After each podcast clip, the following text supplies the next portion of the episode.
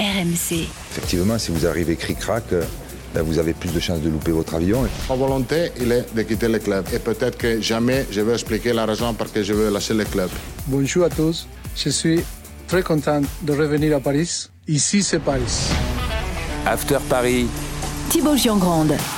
Salut mes Parisiens, comment ça va? Bienvenue dans l'After Paris, le podcast qui débat de l'actu du PSG toutes les semaines, dispo euh, partout, sur toutes les applis. Et n'oubliez pas surtout de vous abonner. L'équipe du jour, Coach Courbis, c'est là, comme toutes les semaines. Salut mon Roland. Salut les amis et salut à tous. Et Jimmy Brown aussi, comme toutes les semaines. Salut Jimmy. Salut Thibaut, salut Roland, bonjour à tous. Salut Jim. Encore décisif, Bradley Barcola a fait la passe D du premier but contre Brest dimanche. Surtout dans le jeu, il semble avoir de plus en plus d'importance quand d'autres attaquants déçoivent quand il joue.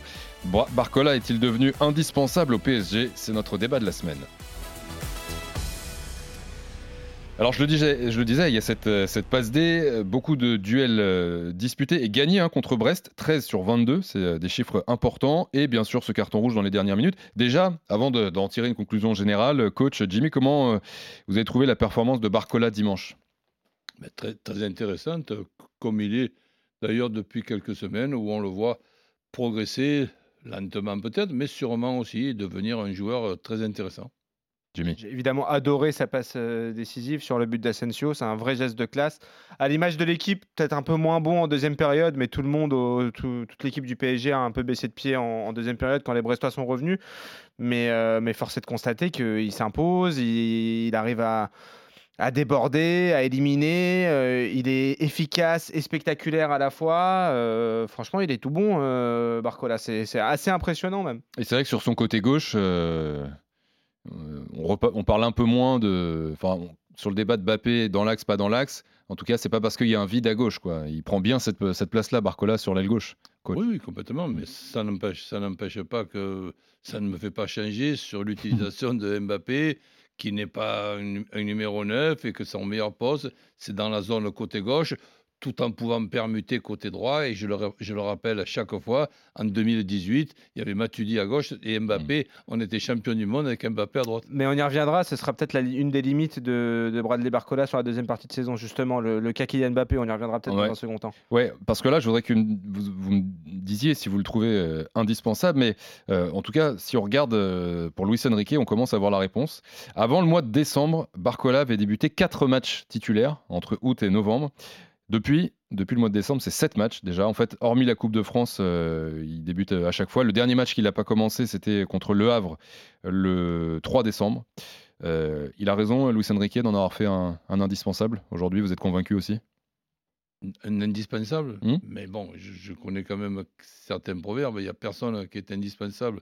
Donc ça va pas être Barcola qui va devenir indispensable, qui va nous changer les proverbes qui ont été inventés par des gens intelligents. Donc euh, il est intéressant. il, fait, partie des 13 joueurs importants pour moi pour le Paris Saint-Germain.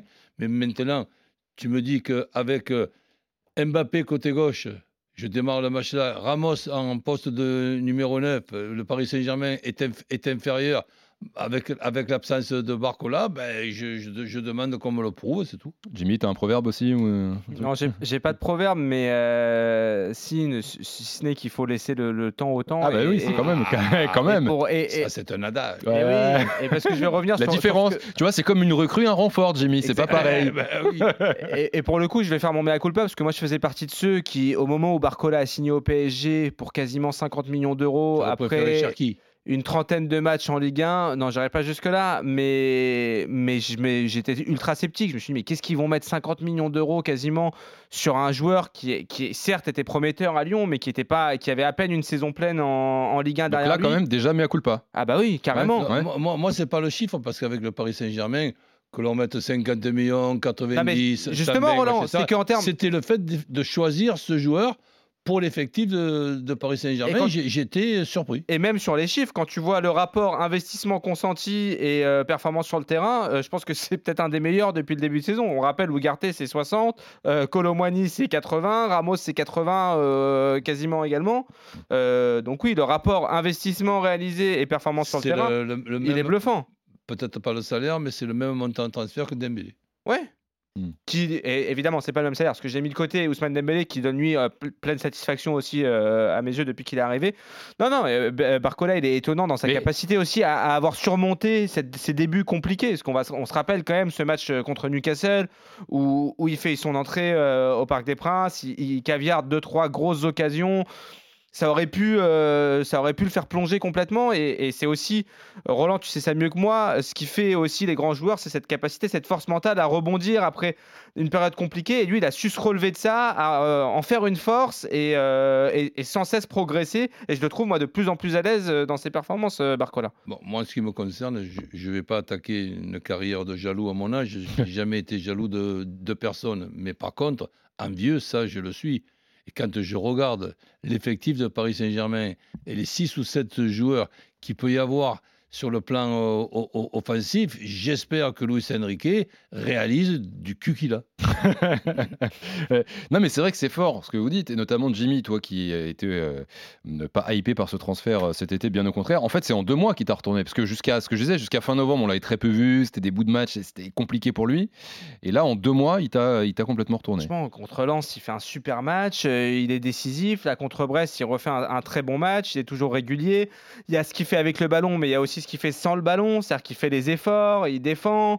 Il euh, n'y a, pas grand-chose grand à dire. Et surtout, on n'a pas énormément de joueurs. On a Dembélé de l'autre côté euh, sur le couloir droit, qui mais qui sont capables. ils peuvent permuter en plus les deux, effectivement, mais il a cette capacité d'élimination, euh, Barcola. Dans le 1 contre 1, il est bon, tu vois. Il va chercher les mecs.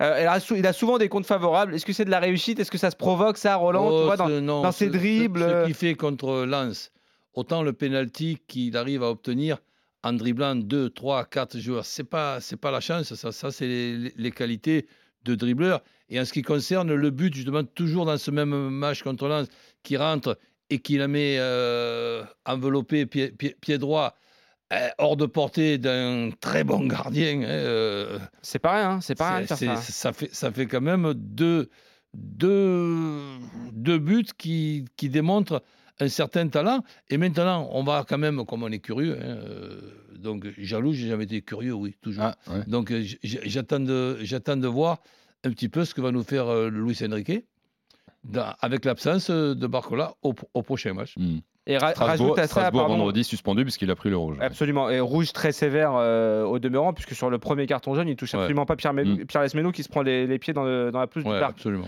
Euh, rajoute à ça le geste de classe quand même, cette passe sur Asensio, ah moi, ça m'a rappelé Neymar. Hein. tu fermes les yeux, tu revois Neymar qui la met à Mbappé en, Ligue des Champions, bah. loin de ce, but-là. Mm. La, reprise est magnifique et la sortie du gardien de Brest, qui pourtant est un bon gardien, sur cette action-là, il n'est pas fou, c'est vrai. Je, le vois hors sujet. Mm. Affûté comme Neymar, euh, Barcola.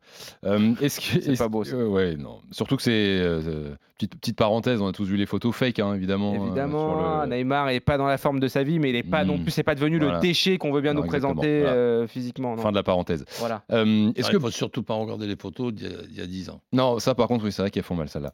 est-ce que Barcola est devenu là déjà titulaire indiscutable de ce PSG, Roland? Non. Mais dans, dans, les. Oh, tu sais toujours que j'insiste là-dessus, il y a les cinq, les cinq changements. Moi, je le mettrais même dans les deux premiers changements, c'est-à-dire dans les 13 joueurs euh, importants, mais de l'être titulaire obligatoirement, comme par exemple avoir le, le profil et, la, et, la, situation d'Mbappé. Non, déconnons pas quand même. Jimmy? Je pense que la limite, moi, de, de Barcola va se situer dans la volonté, euh, peut-être à terme, de Kylian Mbappé de retrouver son, son côté gauche. Alors, c'est ce que tu commençais à, dire tout à l'heure. Qu'est-ce que tu.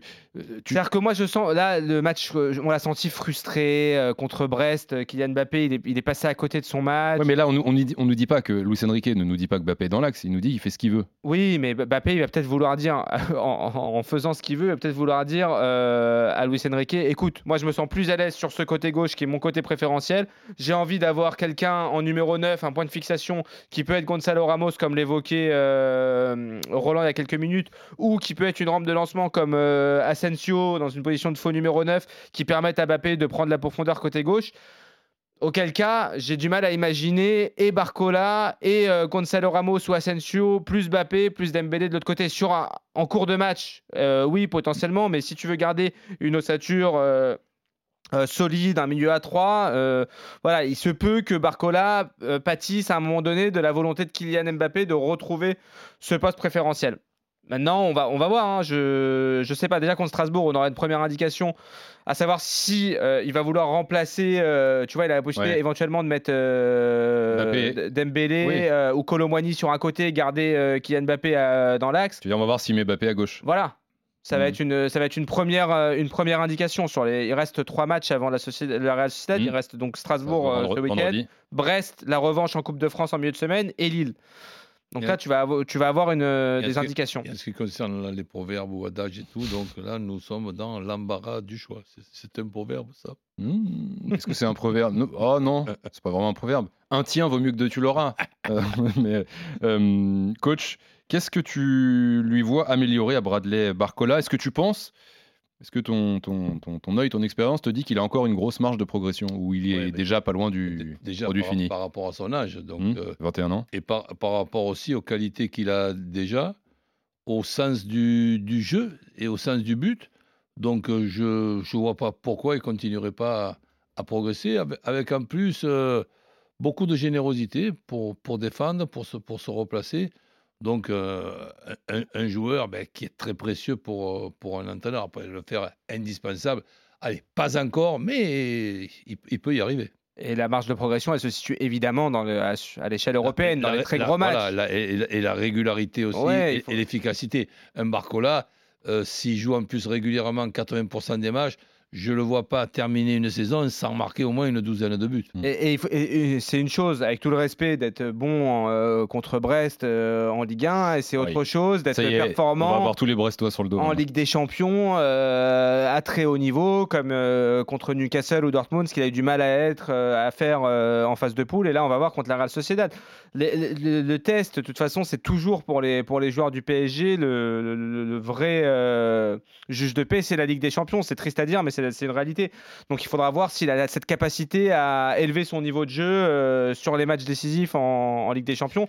Là, c'est une, une marge de progression pour lui. Et s'il y arrive, après, euh, on ne peut pas s'interdire de penser qu'il euh, peut postuler euh, à l'équipe de France, pourquoi pas hein. mmh.